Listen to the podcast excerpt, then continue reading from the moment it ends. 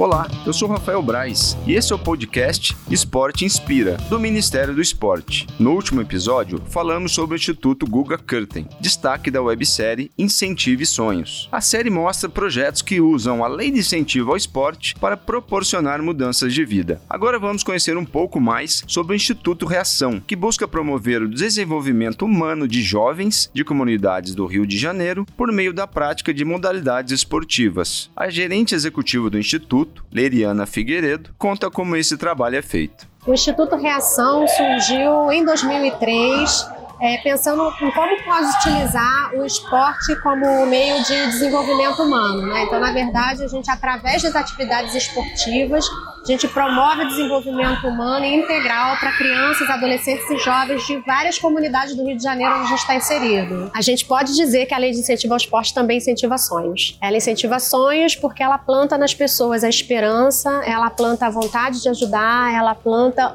a responsabilidade de como a gente vai usar aquilo que é o nosso recurso material para transformar um recurso humano. Obrigado pela companhia e não deixe de acompanhar a websérie Incentive Sonhos em nossas redes sociais, pelo site do Ministério do Esporte e pelo portal rededoesporte.gov.br.